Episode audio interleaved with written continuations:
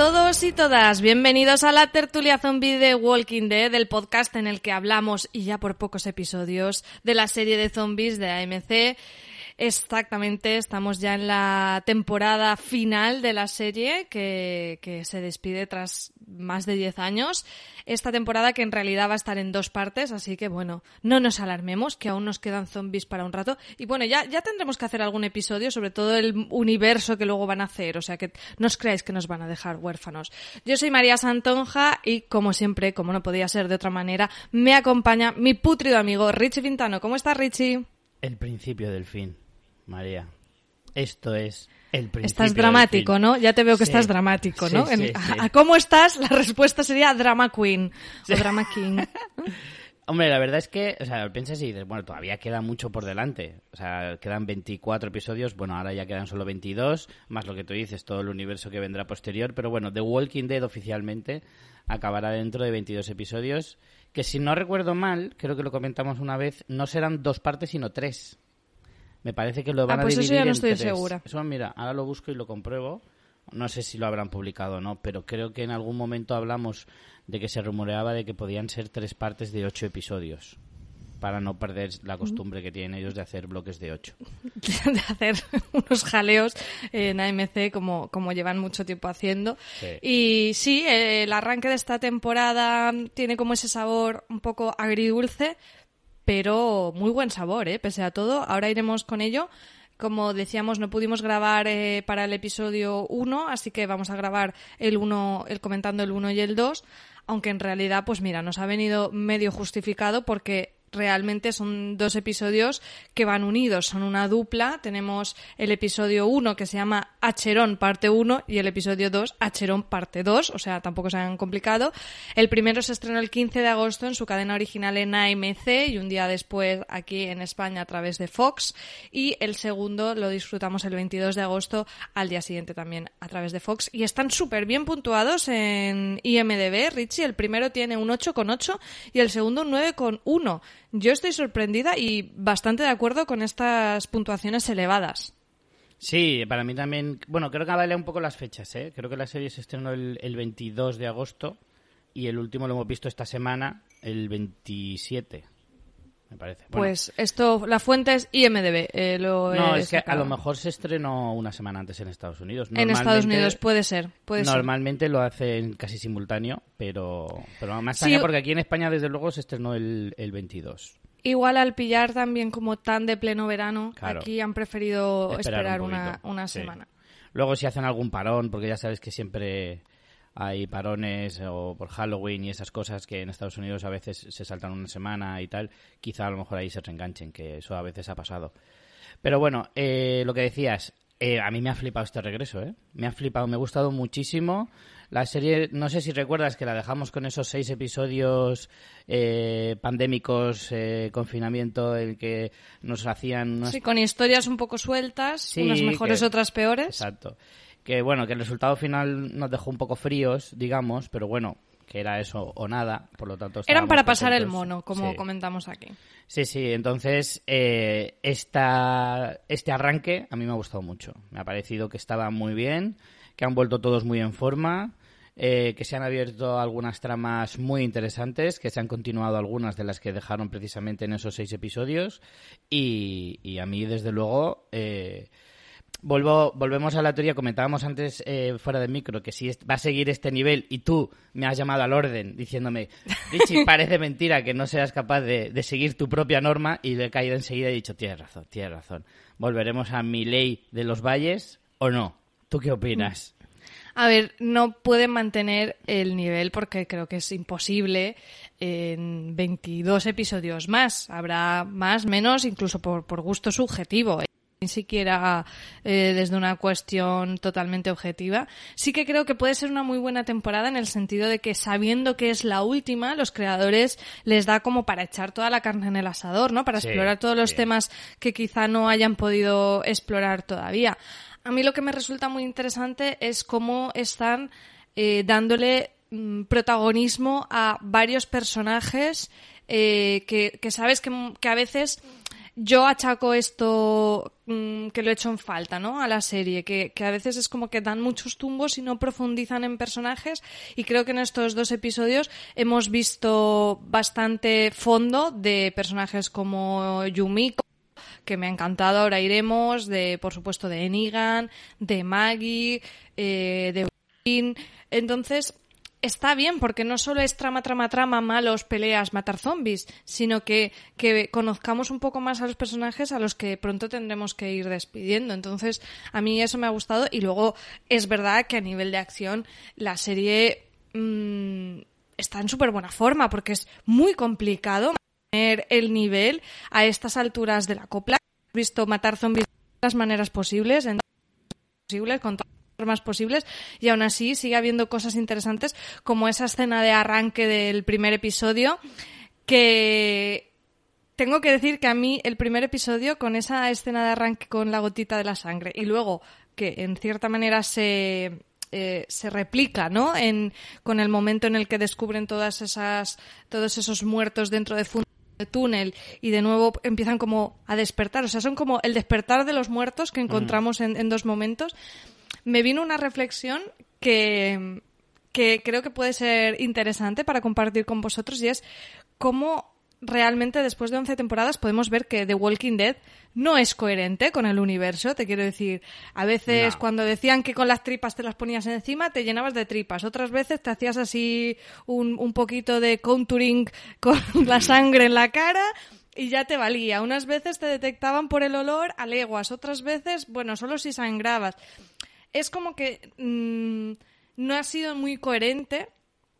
Y en esta escena vemos una vez más lo mismo, ¿no? Están como dormidos los zombies y solo hasta que una gota cae es cuando empiezan a despertarse, cosa que si nos vamos a otros momentos de la serie no sería así, simplemente te olerían ya por el movimiento y, demás. O sea, para empezar habría que ver si los zombies duermen. Pero ellos nunca renuncian a una buena escena de acción o, o, que, o que sí, que, que se mueva la, la, historia y que dé espectáculo por esa coherencia. Y nos puede gustar más o menos, pero realmente en eso sí han sido coherentes. Te quiero decir, Walking Dead es eso. Y o lo tomas o lo dejas y una vez lo aceptas, en vez de estar fustigándote de que los zombies tendrían que comportarse, dices, hostia, qué guapa la escena, ¿sabes? Y disfrutas de lo que te da. No sé si, si, si a ti te hizo pensar esto o te quedaste con el qué guapa está la escena y ya está, porque yo pensé mucho en esta escena como como síntesis de la serie, de qué es la serie y qué no es. Claro, a mí me gusta esa, esa forma de pensar de que una que, la ley zombie no te estropee una buena escena, ¿no? Eso es. Sí, sí, no, yo pensé las dos cosas. O sea, yo también pensé en plan, eh, esto parece cuando te vas de campamento y que duermes ahí todos apiñados en el suelo. Eh, me recordó mucho a eso en mi juventud, que prácticamente éramos como zombies. Eh, pero, pero sí, o sea, la escena está muy chula porque no hay, no hay un solo diálogo en los primeros 10 minutos de episodio, lo cual está muy chulo. Porque, la tensión está llevada fantástica. La tensión, efectivamente, la llevas eh, a la perfección, que eso de Walking Dead siempre lo ha hecho bastante bien. Cuando ha querido hacer una escena de, de alta tensión, lo ha, lo ha sabido hacer eh, casi casi a la perfección en muchas ocasiones. Sí que es cierto que ves una evolución, o sea, nos, estamos ya en, en el final de la, de la serie eh, y como se ha demostrado en muchas veces, en muchas ocasiones, en muchas series, en muchas producciones, eh, cuando una serie triunfa se nota que va subiendo el presupuesto y que cada vez se lo ocurran más. y aquí pasa un poco lo mismo. Creo que cada vez va subiendo de, categoría, va subiendo en calidad a la hora de, mostrarnos eh, tanto las escenas eh, en cuanto a los efectos especiales, a, cómo se van currando, más en un despliegue de medios bastante más eh, interesante y demás. Entonces, a mí me gustó mucho la escena por eso, y sobre todo lo que decías de que parece mentira que pasan los años, van ya más de 10 temporadas y todavía son capaces de encontrar escenarios, porque ahora iremos con el tema del túnel del metro, que me super flipa eh, la idea de meterse ahí. Eh, y siempre van encontrando nuevas formas de encontrar eh, escenarios distintos, con tramas distintas y, de alguna manera seguir siendo originales, ¿sabes? Mm. Y eso me parece eh, muy guay. Y, siempre sin perder la esencia y de alguna manera la eh, el ser genuino dentro de The Walking Dead. Porque al final, ¿qué hemos visto en esta escena? mucha tensión y cómo Carol se queda la última luchando con todos los zombies, eh, Daryl le ayuda desde arriba no fallando ni un solo tiro, que también ahí tienes que ser un poco, pues eso, fan de The Walking Dead, de decir, bueno, es que han llegado a un nivel que prácticamente son superhéroes. ¿Sabes? Son ojos de halcón todos.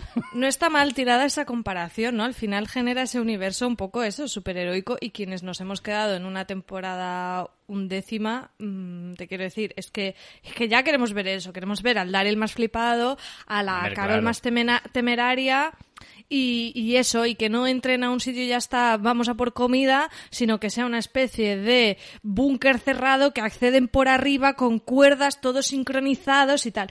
Aparte, me mola mucho y me recordó a el arranque, no sé si fue de la temporada 9, ahora te estoy hablando de memoria, aquel en el que supuestamente iban a hacer como el salto temporal y ya no iba a haber tantas armas y tantos vehículos y mm. demás, y empezaban como en un museo precisamente como de historia. Eh, recordó mucho a eso por, por ese punto de un poco set como tenemos en las pelis de, de, Indiana Jones o de James Bond clásicas de empezamos eh, en una acción y media res, en una aventura que está cerrándose, que es muy chula y que podría haber sido como toda una historia que contar, pero realmente ya te cuento el desenlace para meterte en acción y para además hacer un poco una un improperio, pero una vacilada, iba a decirlo de otra manera menos bonita, eh, para el espectador, para que digas, ostras, qué guay, ¿no? Entonces mm. me encanta esa manera de empezar la, la temporada y creo que, no sé, yo tengo una memoria absolutamente de pez, pero quizás sea de los arranques más, más chulos.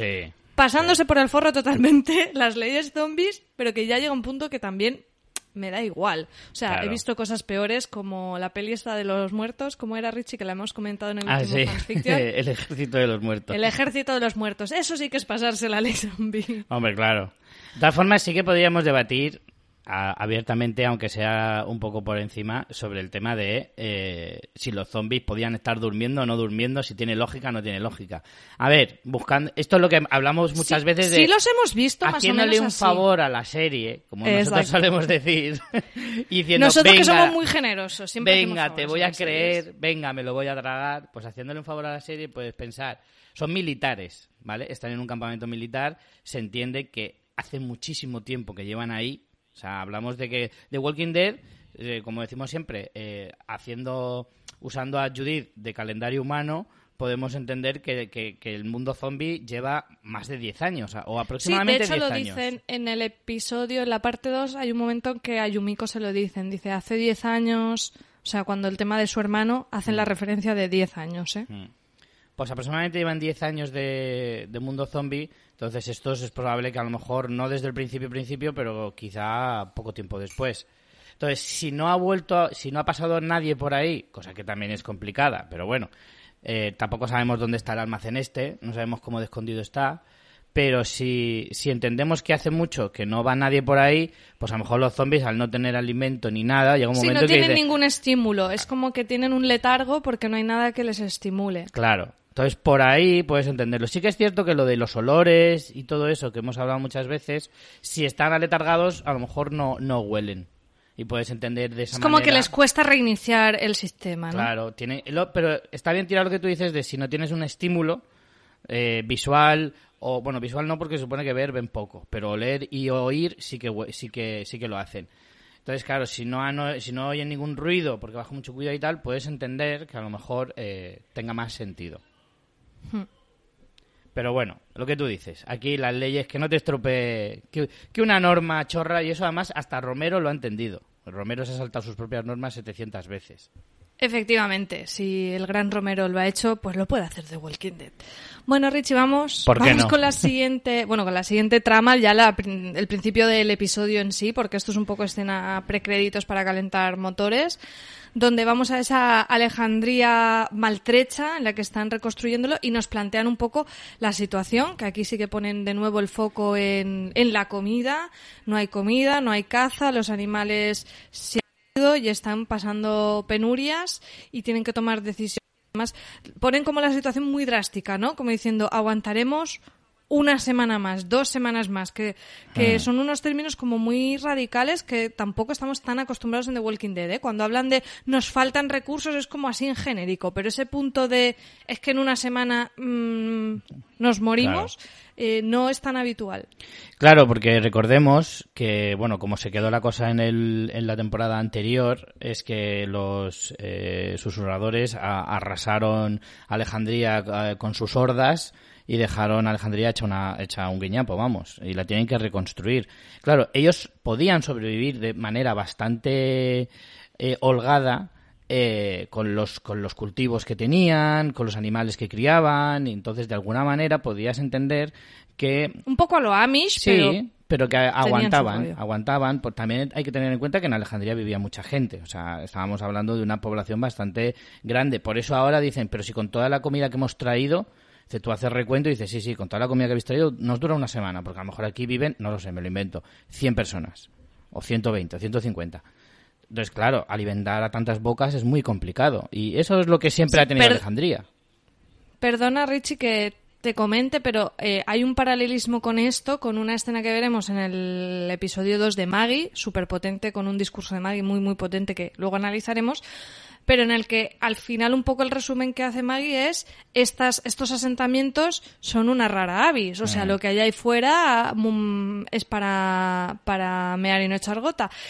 Y estos asentamientos son como una sociedad medio normal, pero, pero claro, el coste es muy elevado. No, no, es lo habitual que haya grupos tan grandes y, como dices tú, mantenerlos es complicadísimo con ese discurso luego vamos a tener un debate intenso, ¿eh? o sea, no un debate, pero sí un análisis intenso porque me parece, a mí sinceramente me ha parecido el punto álgido de los dos episodios. Me ha parecido lo mejor, pero bueno, luego vamos con ello. Hemos tenido en ese episodio tres discursos, mm. ¿eh? Que el de Mario es muy potente, pero hay otros dos que tampoco se pueden desdeñar. En cualquier caso, es lo que tú dices, o sea, va un poco relacionado una cosa con otra. Estas comunidades, según van pasando los años, y eso la serie quiere dejártelo claro, de decir, eh, no penséis que esto es fácil, que vas a ir, sales, cazas tres ciervos y ya tienes para comer un mes. Mentira, no. Y de hecho aquí, en el, en el momento en que están haciendo esa especie de consejo, en el que están todos juntos decidiendo qué van a hacer, hablan de eso. Los nuevos que vienen por parte de Maggie le dicen nosotros somos buenos cazadores, podemos salir y tal. Dicen ya, si es que aquí todos somos buenos cazadores, la cuestión es que no hay caza, no hay animales porque es que también los animales se tienen que reproducir. Y es que los las hordas de los susurradores han dejado esto hecho unos zorros porque los zombies también comen animales. Les puede costar más o menos cazarlos pero se los comen. Entonces de alguna manera a veces también si hay mucho zombie alrededor mucho caminante se puede acabar con, con el alimento también de esa manera. Y la serie todo el tiempo te lo está tiempo a María que hablamos del tema huertos. Y la serie siempre. Poca broma con los huertos. Siempre ha dejado. para atrás los huertos y los huertos son fundamentales. Claro, pero es que la serie siempre te ha hecho caso en ese sentido y siempre le ha dado cierta importancia. Y de vez en cuando lo recuerda y dice: Ojo, que los huertos no son infinitos, que los huertos hay que hacerlos y que cuando desaparecen hay que volver a hacerlos. Y un huerto no se hace de hoy para mañana. Exacto. De toda esa parte me parece muy interesante y que la cuide mucho la serie me parece también muy interesante. Total, que aquí eh, al final lo que deciden es que Maggie conoce un sitio escondido, que viene a ser casi casi como un centro comercial, que tienen allí de todo, que luego veremos a ver si cuando lleguen a ese sitio sigue estando de todo, porque claro, por muy escondido que esté, hay mucha gente como ellos, mucha gente que también estará desesperada, que tendrá que buscar lo que sea y que la han podido encontrar y que cuando lleguen se encuentren con que no hay nada. Pero bueno, bueno, el sitio este es el típico McGuffin un poco que da movimiento a la historia porque además es, es lo que tú dices, es como qué oportuno, ¿no? que tampoco ni te lo intentan justificar mucho, porque te lo podían justificar con la Georgie esta, que viajaba mucho, no, da igual.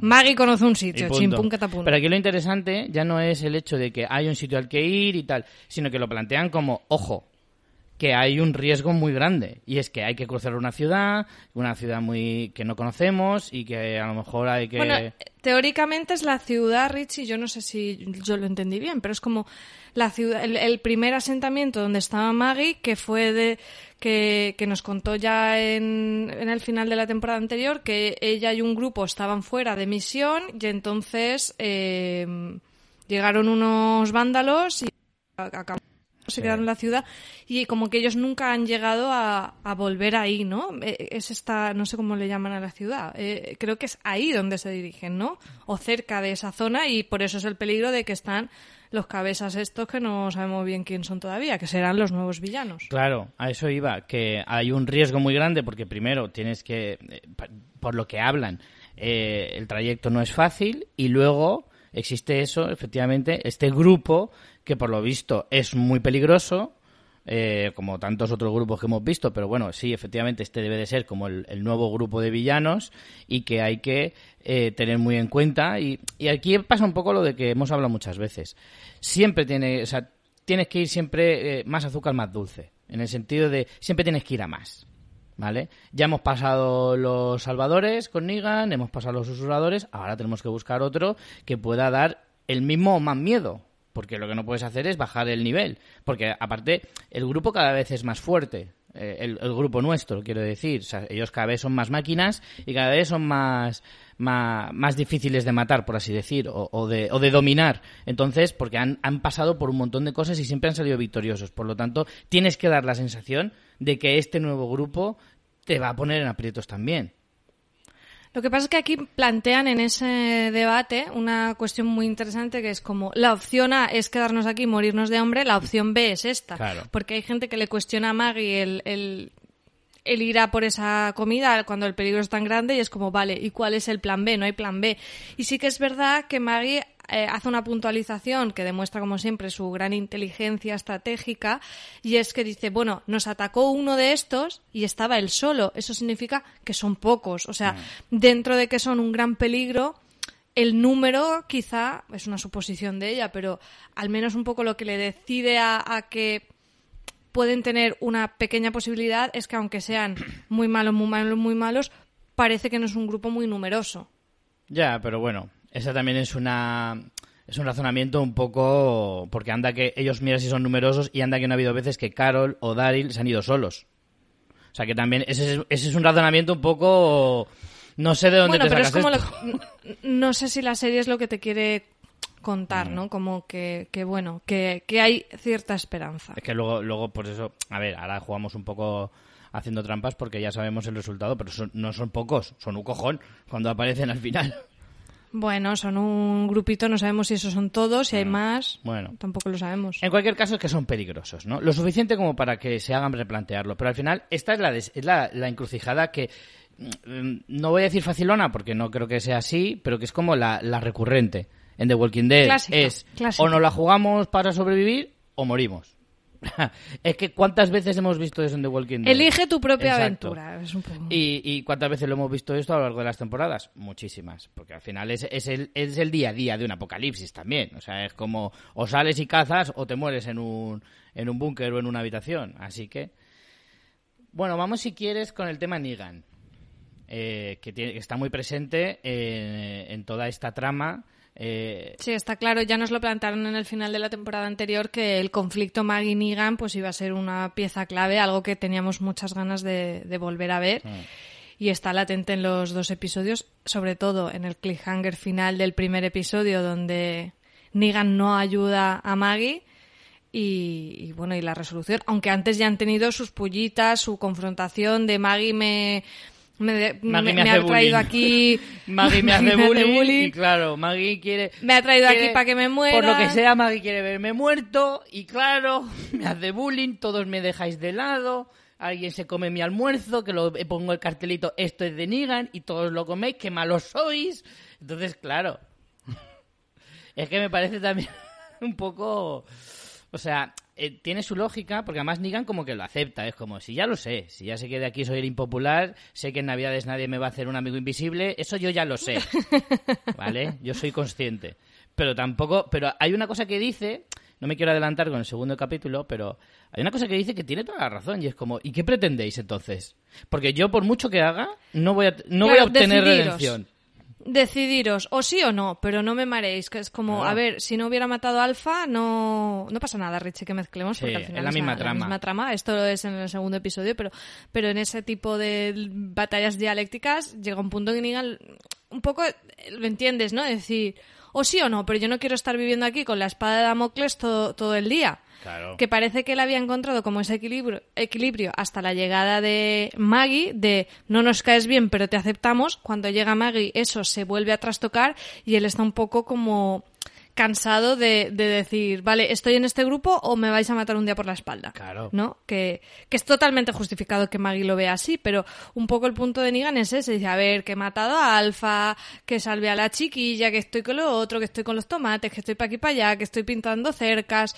mm, decirme si sí o si no. Claro. Pero no me llevéis a una misión para que esta me mate luego por la espalda, ¿no? A ver, es que aquí pasan varias cosas, porque por un lado tú piensas, si yo soy Negan, digo, vale, a ver, si lo intento hacer bien, todos venís corriendo a decirme, "Eh, ¿qué quieres? ¿Una medalla? Eh, así no vas a conseguir nada, no, no te vamos a perdonar.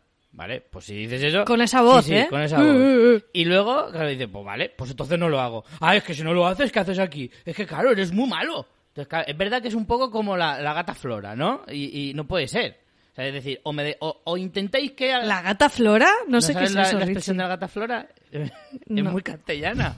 La gata Flora es cuando se la meten... Eh, ¿Cómo era? Cuando se la meten llora... Perdón. Cuando se la meten grita Qué bonito. y cuando se la sacan llora. Dios mío. feo. Por lo que sea, no la conocía y creo que era más feliz sin conocerla. Eh, esa es muy, muy conocida, esa expresión. Pero vamos... Como dice mi marido cuando dice frases que yo no conozco palabras, me dice, eso es RAE, eso es Claro, RAE. tal cual. Y yo digo, vale, eso Tal es RAE. cual. Pues es eso, es como llega un punto en el que dice, eh, no sé qué queréis, qué queréis de mí. O sea, si queréis que ayude, mal, y si no, que, y si no ayudo, peor. Entonces al final llega un punto que no sé qué hacer. Entonces ahí ya te lo planteas y dices, entonces, ¿qué pinta este señor aquí? ¿Me entiendes? Es como, si no le vais a dejar eh, que haga redención, que, que, que- dentro de una psicología lógica, tú piensas y dices, pero ¿cómo le van a perdonar con todo lo que ha Claro, hecho? sí, es sí. que ya está lejos y Negan siempre nos ha caído bien, incluso cuando era un cabronazo, porque el personaje mola mucho, pero si tú lo analizas fríamente y esa persona está en tu grupo, tú nunca vivirías feliz, ni contento, ni tranquilo. Nunca. Entonces, claro, de alguna... Ni si fueras mm, Gandhi mm, Claro. fusionado con la madre Teresa Calcuta. Ni o de puñetera no. coña. Entonces, claro, es cierto que es una trama, por aguantar a Negan, están cayendo en cosas muy inverosímiles. Sí, pero volvemos antes, que Walking Dead no te da veros- verosimilitud, te da show. Exacto. Y tener a Maggie y a Negan así, da show. Y está guay, y nos mola, y ya está. Claro, ahora se han tenido Y que inventar que Negan es guía turístico y es el único Claro, que esto- conoce esa a mí ruta. esto, esto me he perdido un poco. ¿Por qué conoce él esa ruta? No eh, lo que decías antes, no hace falta explicarlo. Te dicen, Negan es el único que la sabe. ¿Por qué? ¿Qué más te da? Es el único que la sabe y punto. Tenía la Lonely Planet de, de la zona Claro. Y se la leía Pues por un las día noches. con los salvadores estaría de expedición por ahí, de excursión, a ver qué cabeza puedo reventar y se aprendió esta ruta. Ahí tienes una explicación sencilla y, y lógica. Oye, vamos con ese cliffhanger que nos dejaron Sí. en el episodio 1 con Maggie. Maravilloso. que estaba claro que iba a ser truquito, porque, porque es que yo fue, en mi casa fue como, ¡Ah! y yo dije, vamos a ver, no hemos aprendido nada después de 11 temporadas, no hemos aprendido nada o qué, y de hecho nos hicieron un Glen con el contenedor tal No, no, cual. pero- o sea, era, era prácticamente homenaje. Pero yo creo que aquí han hecho... Es verdad, mía, no había caído lo del homenaje. Fíjate que no había caído. Pero aquí yo creo que la serie ha sido mucho más honesta.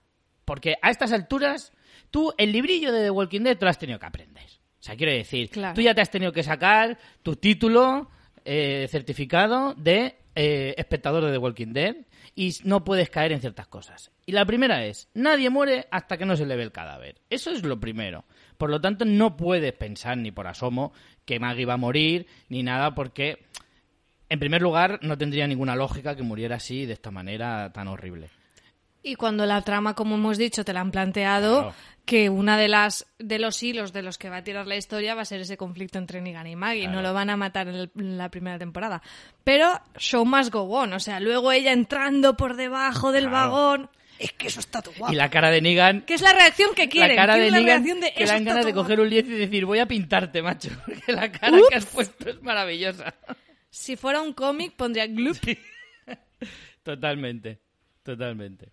Así que, bueno, sí, la, la- pero en eso ves, es que no puedes evitar caer en estos, en estas cosas, en estos cliffhangers, porque son maravillosos. Pero ya, pero ya los disfruta. Sí, son Exacto. maravillosos. Es que ya, ya llega un punto que dices, Es que eso es The Walking Dead. Es que eso es lo de que por un momento dices, ¡ay! Y luego dices, no, que, os que nos conocemos ya, que esta relación ya es de hace muchos años. Pero tiene su gracia. Al final, no sé. Entiendo que al que eso le cabreara o no le gustara, se fue hace tiempo. Los que nos quedamos, tío, a mí dame cliffhangers de estos, que me parece muy divertido. Hombre, es que la, la tensión, aunque sepas el resultado, ¿sabes? Es como un partido de fútbol que ya sabes cómo han quedado, pero te han dicho que ha sido un partidazo total. Y han quedado 5-4. Pues esto es lo mismo. Aunque tú sepas cómo va a acabar ese cliffhanger, porque lo sabes, porque sabes que Maggie no va a morir ahí, eh, esa tensión que pasa en, es- en- en esos pocos eh, segundos de escena, eh, eso, eso no, no está pagado. No está pagado. Yo quiero que nuestros oyentes dejen, como esta vez no hemos hecho, como siempre solemos hacer, de publicar la entrada en nuestra web en fansfiction.es antes del- de grabar el podcast para que nos dejarais comentarios, aunque sea posteriori, creo que estaría muy bien que nos dijerais si vosotros por algún momento creísteis Claro. que este cliffhanger iba a tener una resolución dramática para Maggie o ya hicisteis el hola amigos guionistas, nos conocemos. Exacto. Dejárnoslo en comentarios en la web y nos contáis. Bueno, yo lo que hablábamos antes de que esta mm, eh, trama dentro del túnel me, me encanta. O sea, lo que hablaba de que todavía se pueden encontrar eh, sitios, situaciones originales eh, o, decorados de- eh, originales. Es una cosa que a mí siempre me, me gusta ver en The Walking Dead, cómo va innovando, cómo va siendo siempre original en ese sentido. Y esta, eh, esto que es como un escenario mm, habitual en este tipo de historias, ¿no?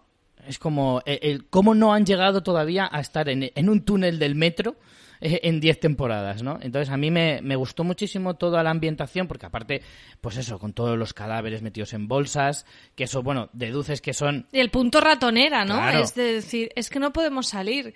Eso está está súper bien planteado. Claro, ¿no? porque todas El- las el- escenas en trenes también tienen un, un encanto especial. Todas las escenas en trenes de las películas y tal, de, de este estilo, Por favor, la gente que no haya visto fan del género Train to Busan, por favor. que la vean. Es una peli de zombies ambientada en un tren y es una maravilla. Claro, a eso voy. Es como, es un sitio, o sea, es como un escenario perfecto para una escena de tensión total, porque encima la oscuridad, lo tétrico, porque está todo súper abandonado, súper desgastado. O sea, es que es como el escenario perfecto para The Walking Dead.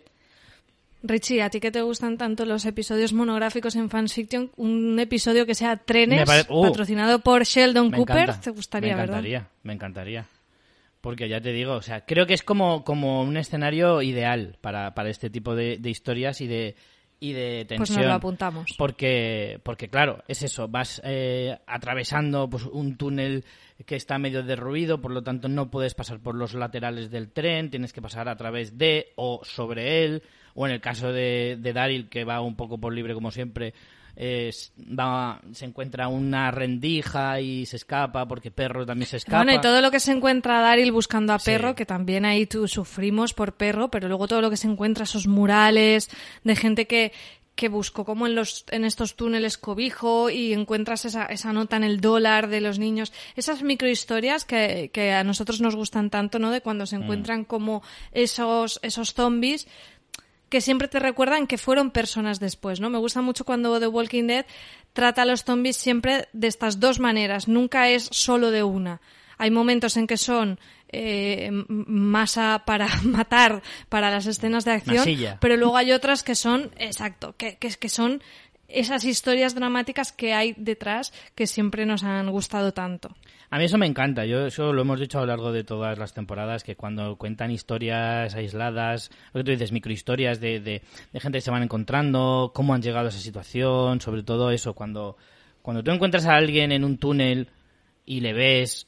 Y además hay una cosa que me gusta mucho de Walking Dead que te enseña cómo muere. ¿No? Que a veces lo ves como alguien que se ha ahorcado, alguien que se ha pegado un tiro, o alguien que... Sí, es precioso. No, es bonito porque... A ver, bonito no es, pero a mí me gusta porque, porque te cuenta una historia sin necesidad de que una persona te diga, pues mira, a mí me pasó esto, y que te lo narre, sino que te lo expliquen con imágenes. Eso a, a mí me encanta. Me encanta que tú sepas capaz, seas capaz de entender una situación sin que te la cuenten, simplemente que te la muestren. Y eso a nivel visual es, es maravilloso y si tienes la suficiente creatividad como para poder enseñarlo en tres o cuatro imágenes, eh, me parece muy digno de elogiar, vamos. Y en este sentido, Tú eso, pues con un dólar escrito y, y, un señor mm, bajo una manta que no ha sido capaz de ir a buscar a sus hijos o que a lo mejor no ha podido o que se ha hartado y se ha, y se ha rendido. Incluso, aunque no te cuenten la historia completa, y tú puedas en tu cabeza ver esas, todas esas distintas... A veces puede ser hasta peor la que tú te Efectivamente, ellos te insinúan una cosa y tú puedes imaginar, pues mira, pasó esto, lo otro. Hay una escena en la que se ve a un tío, que, que me parece genial, a un tío eh, con el brazo cortado y al lado está el brazo con unas esposas a un maletín lleno de dinero. No sé si las recuerdas, en este túnel. No, en esta no me acuerdo. Y es... Y, eh, ¿Qué necesitas más? ¿Qué necesitas más? Nada. Y, es muy curioso porque el dinero está ahí. Es como alguien te ha intentado robar y luego ha dicho, ¿para qué quiero el dinero? Si el mundo se irá a la mierda. Y, y, esa es otra, otra cosa. Es que tú ves el dinero ahí, que a lo mejor son, yo qué sé, 100.000, 200.000 dólares. ¿Qué es ahora? Es papel. Eso sirve para hacer fuego, nada más. Bueno, ojo, cuidado, porque aquí ahora mismo acabo de caer en que también tenemos un paralelismo, cómo nos introducen el dinero fuera de la sociedad, que son papeles, pero estamos viendo una nueva sociedad, la sociedad esta de, de, de Stephanie, no, no sé qué nombre podemos poner. La sociedad de los Stormtroopers. de los Power Rangers, eh, donde nos han dicho que están utilizando eh, el dólar como moneda corriente. Entonces, eh, igual van a ir por ahí, ¿no? Porque casualmente nos han mostrado dólares escritos como papel fuera de, de, bueno, en la inmensidad de los territorios y en cambio ya nos han dicho que en esta nueva, en este nuevo asentamiento que todavía no hemos ido muy bien, hay dinero. O sea que igual eso lo, exploran por ahí, que sería un tema también interesante. En esta trama nos falta comentar el tema de estos dos traidores, ¿no? que, que, acaban siendo convencidos por Negan de que el plan de Maggie mm, pues es un poco disparatado, deciden huir, no sin antes, por supuesto, para convertirlos en traidores, robarles todos los víveres y las armas con mal final, como era de suponer. Eh, y con un final muy trágico en el, con el chaval joven que se queda en el, en el otro lado, en el otro vagón. Mm. y al que no permit, no le dejan entrar porque vienen zombies y no tienen armas para retenerlos, aunque luego mm, eh, esos zombies, como estaba claro, iban a, atravesar esa puerta. Pero nos da esa premisa para este discurso de Maggie terrible, que Richie, a mí eh, el relato que estaba contando de ella sola con, con Hersel. Cada vez que dice Hersel pienso en el padre, porque aún no asimilo yo bien que... Yo digo, ¿qué está contando de Hersel? Y luego de, ah, que Hersel tiene toda la pinta de ser el típico nombre que de abuelo. ¿Sabes? Es como si a tu hijo lo llamas, no sé, Eugenio. Eustaquio. Sí, es como... No sé, a lo mejor ahora nos está escuchando alguien que su hijo de cinco años se llama Eugenio o Eustaquio. Pero claro, son esos nombres que ya es como el niño nacido viejo. sí, totalmente. Pues cuando, yo no sé si tú pensaste en la misma referencia cinematográfica que yo, pero Maggie realmente nos está contando una película que hemos visto. la carretera. Efectivamente, ¿lo pensaste? Sí, sí, me recordó mucho porque aparte, encima, la ambientación de ese, de ese vagón, eh, The Road, por ejemplo, para el que no la haya visto, eh, es una película súper... Eh, no es de zombies, pero, es, de supervivencia también. de supervivencia, es posapocalíptica quizá de lo más duro que podáis ver nunca. Os la recomiendo mucho, pero eh, coger aire. Sí, sí. Y luego no. Creo que la hemos comentado. Luego no lo paguéis con María si, si, no os gusta y lo pasáis fatal. Pero, pero sí, es una película. Y, y una de las características eh, más llamativas de esa película, a mí siempre me ha gustado muchísimo, es eh, la fotografía y la iluminación. Es todo, todo gris. Y muy polvorienta. Toda la película es gris. En un tono gris, todas las imágenes, todas las escenas, todo. Y claro, esta, esta escena de The Walking Dead eh, tiene esa misma, esa misma estética. Y claro, ves a Maggie contarte ese relato tan bestia que efectivamente lo que cuenta te recuerda bueno, creo que es The Road eh, Plus porque ya cuando Maggie te cuenta todo el tema es muy terrible, esa ¿eh? casa que lo que te insinúa claramente es que tenían ahí a mujeres que probablemente violaban y de ahí los embarazos y luego ya después de haberlas violado ya se las iban comiendo por partes, que no te lo dice explícitamente, mm. pero es lo que te está contando. Es una versión totalmente macabra por el tema de, que fueran mujeres violadas embarazadas, que eso en The Road no está. O, por, o no, no, pero... no sé. No sé si en el libro está, porque yo el libro no lo he leído, está, está basado en una novela pero es como más bestia aún. Luego el giro mega bestia de que eh, en ese punto de desesperación absoluta, Maggie se carga a las tres supervivientes para coger comida, que es que es una bestialidad, o sea, se mata a tres embarazadas que estaban moribundas, lo que tú quieras, pero es súper bestia. Pero es que yo lo que entendí, yo no sé si, si, lo entendí mal, pero es que lo que entendí... Hombre, dice, me ocupé de es ellas. Que lo que entendí es que cuando las desmiembran no están muertas, lo hacen antes de matarlas. Entonces, las que Hombre, se claro. encuentran ya estaban desmembradas. Y por eso las mata. Claro, es sí, como, estaban claro, vivas. si no, claro, pero ¿qué va a hacer? Ya no es, ya, Ya. ella lo cuenta como ya no lo hice por humanidad, pero indirectamente sí, porque es como nadie va a, a A ver, a mí me da la sensación que ella la- lo, lo dice como no mm, no, no sé, no, tampoco es cruel ni por humanidad, es, es realmente porque ella dice que lo primero lo que piensa si están ellas es porque hay Sí. Y efectivamente, para los que no lo habíais pillado, eh, claro, los tienen que desmembrar, pero tener ciertos cuidados para que no se mueran, porque si se mueren ya eh, no se, ya se convierten en zombies y ya no nos podemos comer el resto de cachitos de la persona. Entonces las tienen que ir manteniendo como en ese estado de agonía terrorífica, que es que yo creo que esto es de, el mayor relato de terror que te pueden contar. Creo que es lo más eh, que se te van comiendo a que es lo más trocitos. fuerte que se ha contado Walking Dead sin mostrar nada. Sinceramente. Claro, con los, caníba- con los caníbales era eso, Sí. pero bueno, no, no fue tan explícito también porque porque esto tú no lo puedes poner en imágenes. claro que no, Quiero decirte, es que que no. esto tiene que ser en un relato. Y después la otra cosa que me recordó a The Road es que eh, Maggie hace alusión a un elemento que a mí me recordó también a la peli porque dice, cogí nuestro carro y nos Sí. fuimos. Ese carro, Sí. que también es un elemento visual en The Road, donde el personaje de Vigo Mortensen va con, eh, con su hijo también en este caso, y van con ese carro que es su vida. Sí, sí, sí. sí. Bueno, eh, el carro tiene más escenas en The Road, también muy bestias, eh, pero a mí me parece que esto no es una cosa casual, sino que es una alusión muy muy clara a, a esta película. Bueno, yo hablo de la película, pero como digo, es una, es una novela. Para mí el relato que cuenta es lo más fuerte porque encima, porque hasta cierto punto, atención a lo que voy a decir, o sea, hasta cierto punto tú puedes asimilar de una forma a lo mejor incluso un poco más, sea, dentro del salvajismo, que se las coman porque tienen que sobrevivir y tal, es una salvajada brutal y bestial, desde luego, pero hasta cierto punto puedes llegar a medio racionalizarlo, pero es que encima lo mezclas con el tema de violaciones y ahí ya se te va toda la razón por cualquier parte. Entonces, claro, Fíjate, pero es que aquí no habría manera de, de tener canibalismo que no fuera así. Sí, Porque si tú matas a alguien para comértelo no te da tiempo, porque se convierte en zombie. O sea, la única forma de, de canibalismo es la que nos han presentado. Claro. Y lo que me resulta curioso es que todo esto no lo pensamos con los personajes de los termitas. no. O sea, no, yo no caí en eso. No, porque realmente los tú no puedes. daba la sensación de que eran estos, esto, el relato que cuenta Maggie eh, son cuatro tíos, nada más, en una casa. Sí, son cuatro Los de los termitas son una organización, o sea, como un grupo grande que no se molestaba en mantenerlos vivos. Los cortaba, o sea, mataban a uno, lo troceaban, se lo comían ese día y al día siguiente mataban a otro No, porque tenían pero- un montón. Ahí es donde voy, Richie. No pueden matarlo, lo tienen que trocear antes de matarlo, Ah, bueno, porque si lo matan se convierte. Bueno, depende. Eso es lo que te digo, que no- Si le cortas la cabeza, ya te da igual. Le cortas la cabeza y luego lo vas desmembrando poco a poco Ah, eso y, sí, lo- y- eso y ya sí. está. Pero eso, claro, es lo que tú dices. No podían hacer, estos tíos no podían hacer eso porque no sabían cuándo iban a encontrar a otra, a otra ah, víctima. Porque iba a decir Eran mujer, pero bueno, supongo que les daría igual, pero en este caso todos son mujeres.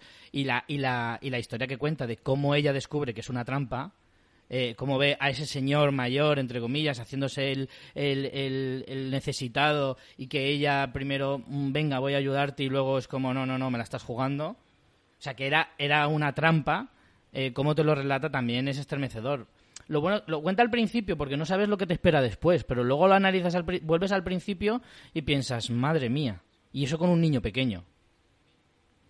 Sí, sí. Es, es, devastador. eh, o sea, el- terrible. el es discurso lo es más bestia que hemos Y este escuchado. discurso nos lleva, o sea, sale a raíz de que dejan tirado a este chico. Lo que decías tú hace un momento de, de estos dos traidores, que luego encuentran al segundo también, pero que este chico intenta eh, pedirles ayuda y tal, y, y Aidan eh, intenta ayudarle y, to- y le dicen que no. Y Maggie, sin torcer el gesto. Porque ¿cómo le momento- llamábamos? Era el, el, el Salvador... ¿Cómo era? Tenía un bote, era Sí. como era el Salvador bueno o el Salvador... A ti te parecía no sé, guapo, guapín, creo, no sí, sé. decía El Salvador guapo o algo así. No me acuerdo, la verdad. Es que este tampoco era un mote Pero- muy trabajado. También hay que decir. No, no está muy trabajado, pero que era, era el buenecito. Sí. Y sigue siéndolo, ¿eh? Fíjate. Sí, sí, sí. Entonces, eh, es el único que quiere salvarle. De hecho, luego le hace un comentario en plan, no queréis mirarle, ¿verdad? Cuando está convertido en zombie. Nadie le mira a la cara. En plan, y es cuando Maggie le cuenta la historia de, mira, chaval, yo la humanidad me la dejé en, en mis otros pantalones. y es cuando le... No, pero también es, es cuando dice lo de eh, es que mm, estar fuera de una de un asentamiento trae esto y cosas peores. ¿no? De hecho, el- la premisa es hay formas peores de morir. Y entonces te cuenta lo de esas mujeres y como tú dices que, que quizá a algunos se les ha escapado, que es bueno, y que Maggie podía haber corrido ese Exacto. destino, que no se puede uno andar con chiquitas. Exacto. Pero parece mentira, pero lo que parece más fuerte, o por lo menos Maggie quiere transmitir, es que después de todo eso que os acabo de contar, a mí todo eso me daba igual. Yo solo quería saber si había comida. Y ahí es, ahí es el key de la cuestión. Es como Maggie Sí, ha llegado a un punto límite de decir, Claro. mira, yo solo estoy aquí para sobrevivir y me importáis todos una mierda. Solo voy a salvar a mi hijo. Punto. Eso es lo que yo saqué de la, la conclusión que yo saqué del discurso de, de Maggie. Sí, sí, sí. Está muy bien a nivel de guion. Esta, esta escena está súper bien metida. A mí me parece que aparte de Maggie lo cuenta de una manera, tío, que es que se te, se te hiela la sangre totalmente. Eh, de esta trama, poquito más hay que sacar. Bueno, al final, pues eso, termina la tensión con...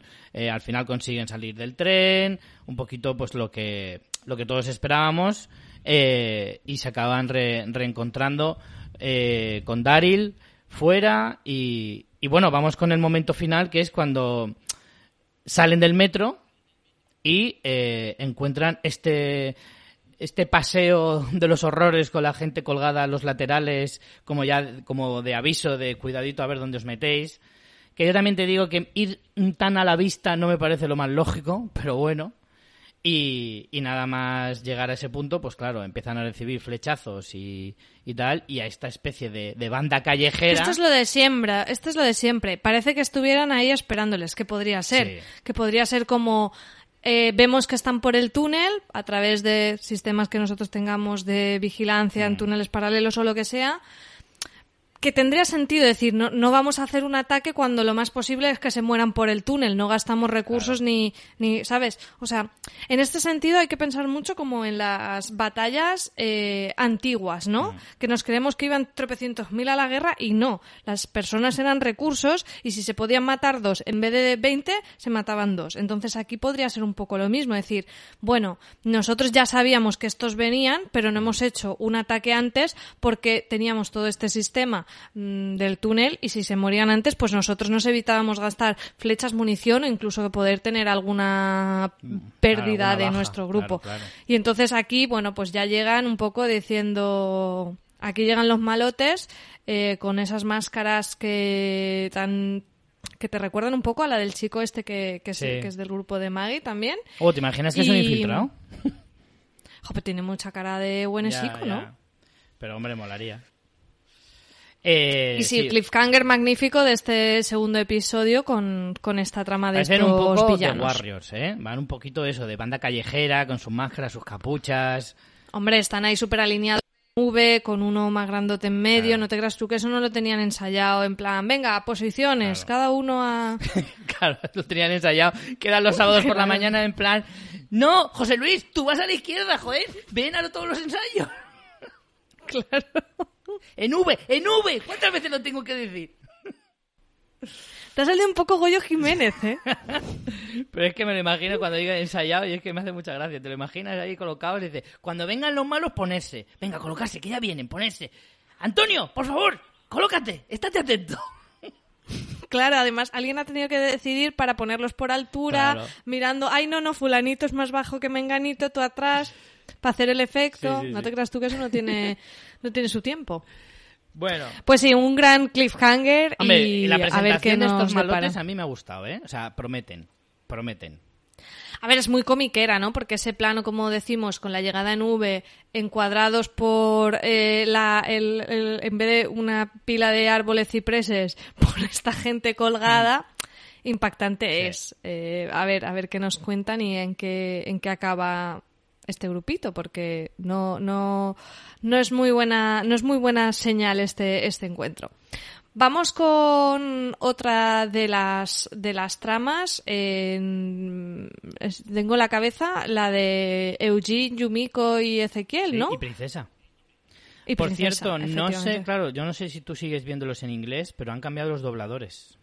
Pero de todos. Pues mira, sí, eh, justo es el segundo episodio estaba viéndolo, eh, no- lo vi en diferido, no lo pude ver el día de la emisión y me daba fallo la aplicación eh, para verlo en versión original, que lo suelo ver en versión original, lo puse con doblaje y, y primero estaba súper desubicada porque digo, es que aquí me han cambiado todo. Mm. No todos, pero sí a la mayoría. O sea, Ezequiel y Eugene creo que no, pero a Princesa le han cambiado no. la voz, a Yumiko también, y luego a Daryl se la han cambiado, a Maggie se la han cambiado, Sí, a, a Negan a- se la han Negan, cambiado. sí. Yo no sé si es por alguna razón en concreto o se va a quedar así, porque a veces ha pasado que algún capítulo suelto, pues a lo mejor porque estaría de baja el doblador oficial o por alguna Sí, pero son cosa así. muchos, ¿no? Pero son Es muchos, curioso. sí. Esta, a veces suele ocurrir, no lo sé, ¿eh? esto no, no es información, es, a veces suele ocurrir que por te- algún tema No de... busquéis información en este podcast. No, este podcast es de opinión. Efectivamente, os equivocáis de podcast radicalmente. Eh, a veces ocurre que por temas de convenio, temas de contrato, no sé qué, eh, hay, hay momentos en los que algún doblador falla y tal, pero son muchos de golpe, por lo tanto no sé si es que ha pasado algo gordo o qué, pero es que han sido muchos, por lo menos 5 o 6 de los habituales y sobre todo que son de los principales, porque, joder, a Negan, por ejemplo, que tiene una Sí, voz súper reconocible, Daryl o Maggie, pues es fuerte. A ver si conseguimos informarnos, Sí. así como algo excepcional, para el próximo episodio. que y, y en nuestra labor de investigación trata de entrar en Google y, y poner dobladores Walking Dead última temporada. Fin. No, yo voy a, voy, a, voy a pasarle este tema a compañeros periodistas a ver si saben algo, a ver, a ver si lo averiguamos. Pues sí, eh, casualmente lo vi, pero como no, no lo suelo ver habitualmente doblado, no sabía si este cambio era de ahora o llevaba tiempo, porque como normalmente lo veo en versión original, sí que me eh, no sabía si se había producido ahora. Eh, esta otra trama que estábamos contando de estos cuatro, a mí me está gustando mucho. Eh, creo que está dando la oportunidad para mí, sobre todo, de conocer más a Yumiko. A, Sí. a Princess ya la, la descubrimos también en esos episodios un poco cápsula. Tuvimos ese episodio que, que a mí me gustó bastante de, de Princess, ¿no? Contando un poco por qué está un poquito tururú. Y, y fíjate que Eugene, que, lo, que nos cansa un montón, creo que aquí como que ha encontrado un poco su lugar. No sé, no sé si... O sea, creo que no está siendo tan repelente como siempre. Por lo o su repelencia, que no sé si existe esta palabra, eh, está, aporta a la trama, en este caso. Sí, bueno, creo, en primer lugar creo que ya hemos aprendido a convivir con Eugene y su forma de hablar tan peculiar. Eh, y en segundo lugar, sí, o sea, realmente Eugene es un personaje que es súper útil. O sea, realmente para las tramas, todo, cuando él ha intervenido directamente, cuando él ha tenido algo que hacer, cuando ha inventado algo y tal y cual, o sea, el hecho de que sea un cerebrito que actúe de una manera o de otra, siempre ha sido útil para la serie y para las tramas. El problema es su personalidad, que es una personalidad que, joder, es que es muy difícil que te caiga bien, Eugene, porque es eso, es muy repelente. Pero, pero bueno, una vez aceptado eso, creo que ya llega un punto en el que ya no le odias tanto, porque nosotros al principio lo odiábamos a muerte y queríamos que muriera, pero ahora ya es un poco pues como el, como el cura Legañas. Es como, al principio daba asco, luego te ríes y ahora hasta le tiene cierto cariño. Entonces, eh, los personajes de esa manera van evolucionando y Eugene ha conseguido ese estatus de decir, venga, vale, te tolero, por lo menos. Y, sí, pero realmente él es útil en muchas ocasiones y aquí lo demuestra. Esta trama, eh, a ver, no tiene tanta chicha como la otra, pero creo que se le pueden sacar cosas muy interesantes. Este nuevo grupo, que ya, o sea, ya de por sí empezamos con dos grupos distintos, o sea, tenemos estos que van de soldados imperiales y tenemos a los pandilleros, ¿vale? Pero esto es como que te están enseñando la punta del iceberg. Luego al final del segundo episodio, más o menos, ya intuyes un poco por dónde va la cosa.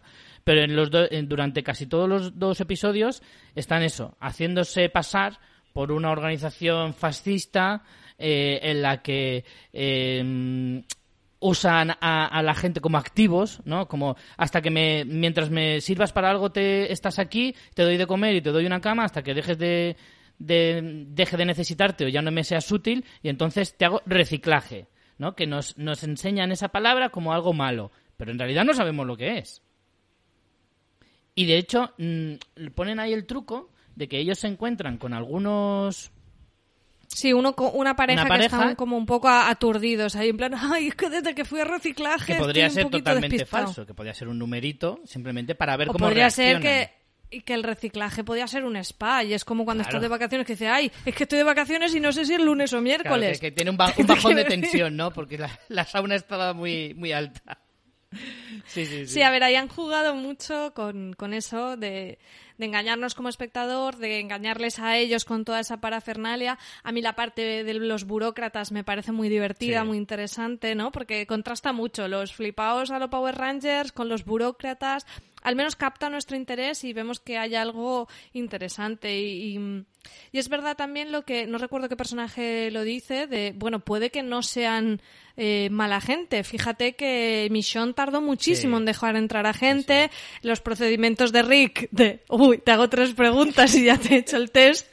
Para saber que eres buena gente y obviamente ellos tienen algo muy valioso que quieren conservar y además liga muy bien con esas eh, grandes joyas que eran las ciudades que se han ido destruyendo en este tiempo y de repente aquí alguien lo conserva y por tanto sabe lo costoso que es eh, conservarlo y como espectadores ta- es, es lo que nos están diciendo de ojo no tienen por qué ser malos es que mm, mira lo difícil que es construir esto y lo fácil de que se vaya eh, a la mierda y se destruya entonces, a mí, a mí me resulta interesante, tengo unas ganas locas de que atraviesen esa, esa puerta, de que pasen esa oficinita de recepción y ver este, esta sociedad que, que tiene, eh, que apunta maneras, ¿no? Ya lo que decíamos, parece que, que tienen como trabajos organizados en base también a, a, a sus habilidades previas, que es algo que también a veces hemos echado en falta en The Walking Dead, que se retome el pasado de cada uno. Y aquí, por ejemplo, a mí me ha gustado muchísimo cómo han explorado el tema de Yumiko en ese discurso, que el de Maggie es muy bueno, pero el discurso de Yumiko diciendo, vosotros me estabais evaluando, escucha, bitch. O sea, os estaba evaluando yo a vosotros y cómo les hace ese análisis que, que los, que los borda. Mí me encantó esa, ese monólogo. Y creo que eso también a veces The Walking Dead no lo ha aprovechado. De decir, este era no sé qué, el otro era no sé cuántos. Eh, ¿Qué puede servir aquí? Pues este era community manager. Pues no sirve para nada la sociedad y le tienes que enseñar a plantar tomates. O sea, todo eso eh, es verdad que tiene esta lógica que 10 años después ellos mismos no estén tan pendientes de eso eh, como al principio, pero aquí se está volviendo a explorar, ¿no? También cuando eh, Ezequiel le dice, ah, tú seguro que eras un poli, no sé cuántos, por tu chulería. Ah, Me, me gusta ese rollo y a ver si con esta nueva sociedad, mm, aparte de ver una sociedad nueva que siempre es súper chulo, vemos un poquito de eso. ¿A ti no te huele un poco a que es como están preparando el final? O sea, que es aquí a donde van a ir todos. Y porque es como, como una sociedad bastante asentada. Fíjate, si ya empiezan a hablar de, de tener una moneda, de volver al dólar, o de tener eso, pues seguridad 24 horas, eh, formas de recursos, mm, entre comillas, ilimitados, se puede entender, porque realmente, si, si tienen esa organización, es que no las están pasando putas, porque si uno va en traje haciéndose el flipado, es porque realmente aquí eh, se maneja, ¿me entiendes? Sí, tienen ese ejército que a mí me recordaba un poco a los malos de Austin Powers, pero, pero bueno, sí. Sí, es como, como la peli, eh, como una sátira de Star Wars y van vestidos Sí, un poco, va en una totalmente. mezcla entre, entre los eh, soldados imperiales y un roller, ¿sabes? Un skate. Sí, está guay. Por cierto, en la escena en la que, que también me gusta mucho cómo define la personalidad de Princesa, cuando ella está riéndose porque sabe Sí. distinguirlos a cada uno, ese punto observador, eh, un poco pues eso extravagante, cómo les sirve para esa trampa de intentar huir, que aquí volvemos a For the Show. O sea, te cuentan como la premisa de que los otros se van a hacer sus cositas y que van a aprovechar mientras están desnudos para robar las, eh, Las iba a decir disfraces, las los, Los los cosplay estos que Sí. llevan para huir. Eh, que también como esa escena sería muy y eso es difícil muy de mostrar también, en ¿eh? imágenes Eso es Star Wars total. total, el tema disfraz y tal. Como eso es muy difícil de mostrar en imágenes, directamente te lo hacen en plan, vale, te lo he contado y chimpum catapum, ya están con los trajes y tal. ¿Para qué nos vamos a complicar la vida cuando pues la escena funciona y ya está? Que por otro lado, ahora que dices lo de Star Wars y todo este tipo de pelis un poco de enredos que tienen este tipo de juegos, lo hacen siempre así. Sí. Hacen como el puñetazo, el otro cae y el otro ya está disfrazado. Ah. O sea, es casi un cliché cinematográfico, entonces a mí no me sabe mal. Vamos a la veracidad. Mira, veracidad no hay por dónde cogerlo, ¿no? De a la otra se le ocurre que son los dos que están y cómo salen de la jaula y cómo, o sea, no, hay mil Si cosas, quieres hay mil veracidad, mira o cuéntame. Y ya Claro. está. Pero pero está muy bien, es lo que te digo. Sí que creo que en esta trama hemos visto personalidades, o sea, hemos visto el tema de princesa, a Yumiko, quizá Ezequiel es el que menos se ha lucido en esta trama para, para mí. Mm. Hombre, tiene pero esa los otros de- tres están muy de bien. plantarle cara al soldado jefe. Está muy Sí. guay, ¿eh? Está muy guay de Sí, cómo, sí, pues mira, yo no voy a pasar por tu aro, eres un imperialista, fascista, no sé qué, no sé cuántos, y le cuenta toda la historia. Eh, a mí esa parte me gustó de Ezequiel. Fíjate que yo sabes que soy bastante crítico con Ezequiel en general, con el rey Mopa, como le llaman algunos. Y... Es que creo que es un personaje que, que no le han sabido reconducir y de, de ser el, el, no sé, el fantoche, el, el- no me sale la palabra, un poco que vivían un poco en un mundo de yuppie, Sí. no sé qué, ahora tampoco es eso, pero tampoco acaba de ser otra cosa, o sea, es- eh, no- creo que no lo han sabido Mm. reconducir, pero bueno, em, yo he disfrutado mucho toda la trama de esta gente que al final llevan mm, yo que sé cuántos episodios encerrados aquí que podría haber sido un estirando el chicle total y a mí me ha gustado. Mm. No, a mí me ha es verdad que ahora sí. necesito ya que me muestren esa sociedad. sí, claro. Ya sabemos que son buenos, vamos a ello. Bueno, y luego con el aparentemente de que buenos, pueda ¿eh? estar. Luego veremos. Tiene pinta de que va a tirar por ahí, pero bueno, nunca bueno, se yo sabe. creo que ya, yo creo que ya ese punto de duda ya se lo han cargado y sobre todo cuando ha llegado Stephanie, Mm. eh, la, la futura novia de Eugene, que no hemos comentado el Es discurso verdad. de Eugene, ¿eh? Es verdad, es verdad. Sí, ese, ese discurso de autoflagelación para... Es un poco... Pero muy inteligente Sí, también, porque acaba chomillas, diciendo... ¿eh? "Mm, Sí, sí, sí, antes de que me ataquen ataco yo, pero es muy inteligente porque al final desvía totalmente la atención de lo del asentamiento, da una causa eh, bastante justificada de por qué le dijo a Stephanie que eran un grupo grande y al final lo que acaba diciendo es mis tres amigos, mm, somos nosotros cuatro, o sea, cuenta toda la verdad menos la que tiene que proteger. De realmente Richie, ¿qué es lo que hace aquí? Mm. Un sándwich de la mentira. de la mentira. Efectivamente. Te cuento... No, aquí es un sándwich... No es un sándwich, es... Te voy a contar solo parte Con un de la plus verdad. de pusilánime. Te voy a contar parte de la verdad porque todo lo que cuenta en teoría es cierto, ¿vale? Salvo, No. bueno, no, es verdad. Miente en el Claro, sentido de que no él- él engañó a sus amigos para, son- que la para que le llevaran allí, lo dijo claramente. O sea, y no, lo que pasa es que no cuenta eh, toda la verdad, digamos. Pero sí, alguna No, no. mentira cuela. Cuela porque dice que, que está solo con estos tres y no es verdad. Dice que los engaña eh, para ir a ver a Stephanie porque tiene miedo de que sepan que pues que es muy pelele y tal, cuando no es así. El motivo por los que ellos van es para buscar ayuda para eh, para Alejandría que que aún no saben que está destruida. O sea, aquellos se fueron buscando ayuda antes de que llegaran eh, ay, no me sale Richie el nombre, iba a decir los, los susurradores. O sea, ellos se fueron en aquel momento. Realmente sí que él tiene la motivación de conocer a Stephanie por sus motivos amorosos, pero a, a los demás ni les oculta los motivos amorosos y tienen otros motivos de buscarles. Y todo eso, él, en este sándwich de la mentira, lo no lo cuenta. O sea, cuenta solo él, eh, quería conocer a Stephanie y oculté todo esto y tal.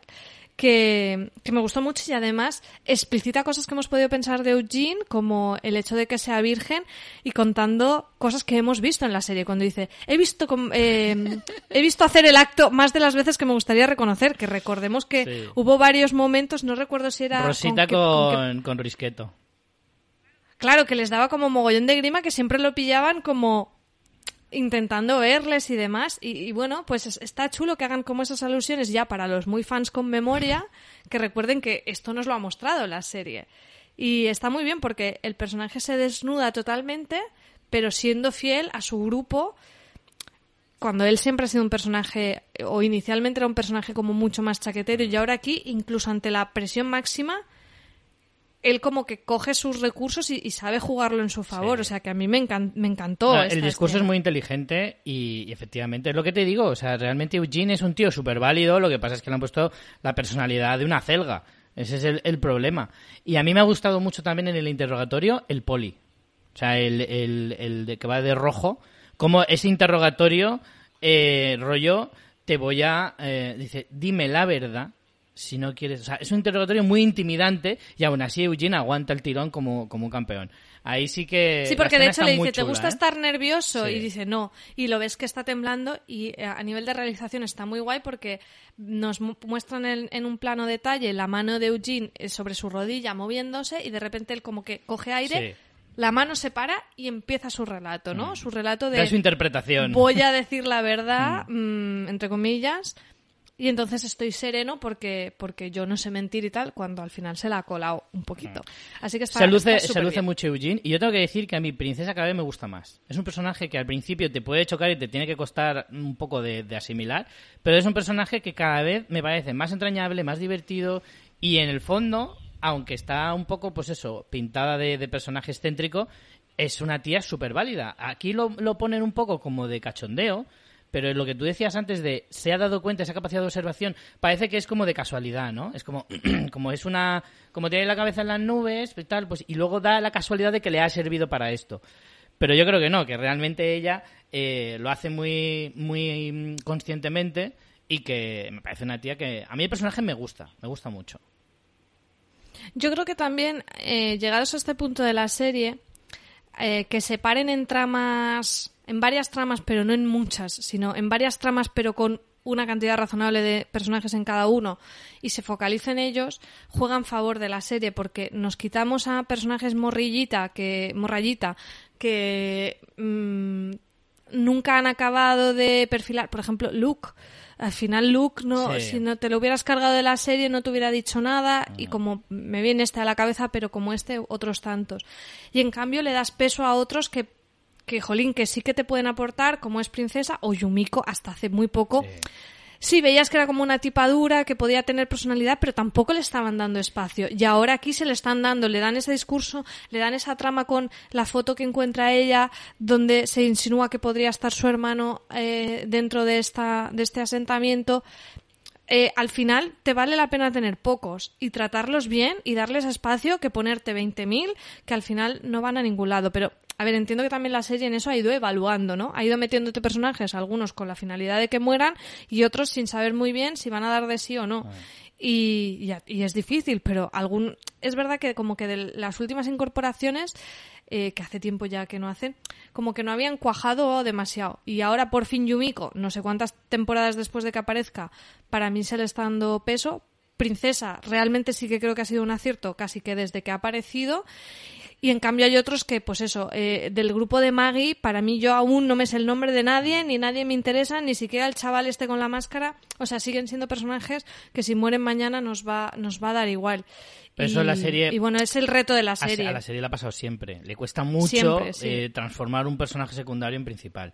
O sea, se lo toman con mucha calma, va muy despacio y tardan algunas veces varias temporadas.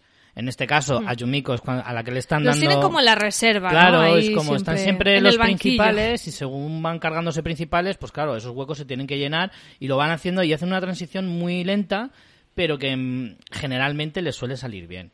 Yo creo, ahora es Yumiko, creo a Magna también hubo en la temporada pasada la sensación de que le iban a dar un poco más de peso, pero al final se quedó un poco ahí al final están todos esos personajes un poco eh, igual que, que esto, la Lely Kelly, estas dos, pues estaban también ahí un poco a ver qué pasa. Que por cierto, de Connie no sabemos nada mmm, desde siglos A.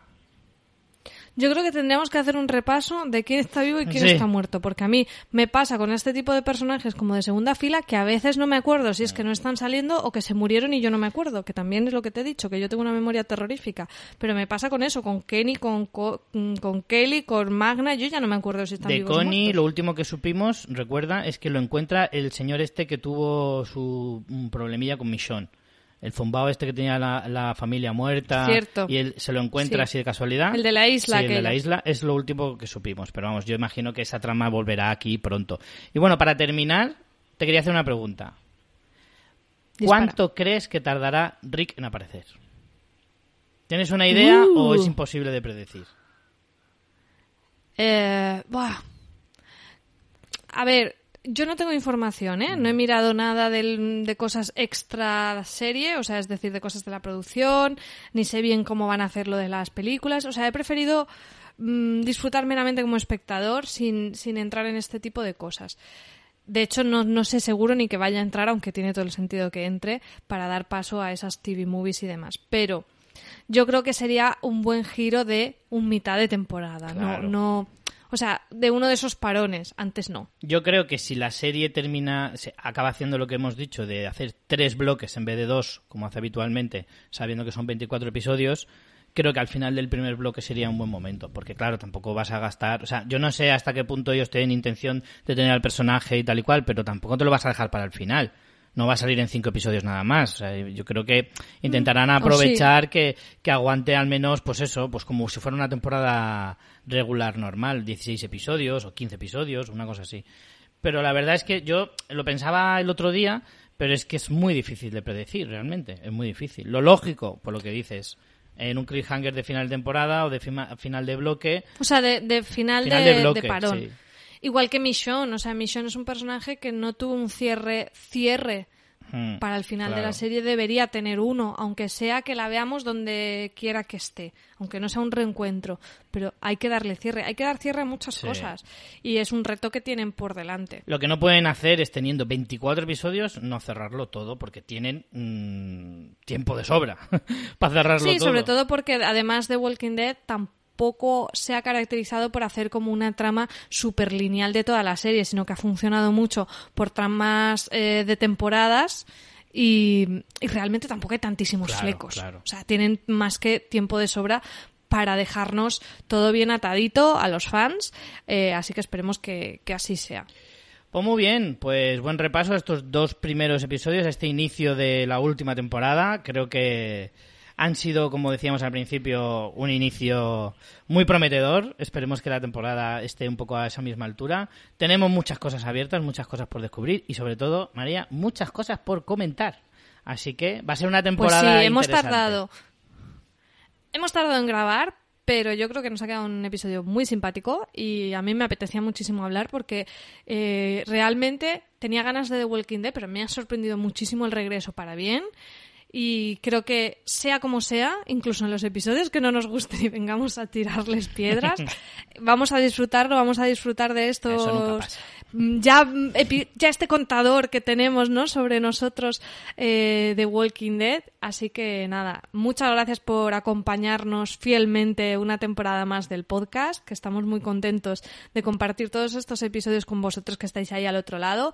Recordaros eso que en nuestra web, en fansfiction.es, tenéis eh, los posts, los publicaremos los lunes para que podáis dejarnos vuestros comentarios y así hacer como hacíamos habitualmente, seleccionar unos cuantos y leerlos al final para que participéis en esto. Y igualmente, pues eh, creo que también, aunque no los leamos todos, es muy guay que ahí generemos un poquito de debate entre lo- los fans, que siempre, siempre está bien. Y, y nada, con esto vamos a, dentro de nada, estamos grabando en un sábado, o sea que dentro de nada tenemos ya episodio 3 y vamos a ver si podemos ponernos un poco más al día, que, que últimamente está siendo complicado grabar, pero aunque sea más tarde, eh, no vamos a fallar a nuestra tertulia zombie, que le tenemos mucho cariño y hay que disfrutar lo, que- lo, lo poquito que nos queda ya, Pues Richie. sí, la verdad que sí, sobre todo por eso. Es la última temporada y tenemos que darle la, la importancia que se merece esta serie y este podcast. Así que no os preocupéis que la vida cada vez se nos complica más y, además es que hay pruebas que lo demuestran y, y a veces nos cuesta más, pero siempre buscaremos un hueco y aunque sea tarde, como, como dice María, eh, siempre grabaremos, por lo menos la tertulia la terminaremos como, como buenamente podamos. Así que nada, la semana que viene... Yo ya me vengo arriba. Tú sabes que me, mm, me cuesta encontrar el momento para grabar, pero estoy pensando, joder, cuando acabe la serie estaría guay hacer un mejores momentos. No sé qué, y es como, María, a ver. mm, Céntrate. Vamos por partes, pero sí, sí. Eh, bueno, vayamos pasito a pasito, disfrutemos de este camino que nos queda y nada, Richie, nos vemos en unos días con el tercer episodio. Eso es. Pues nos vemos la semana que viene. Hasta la vista, Chao. chao.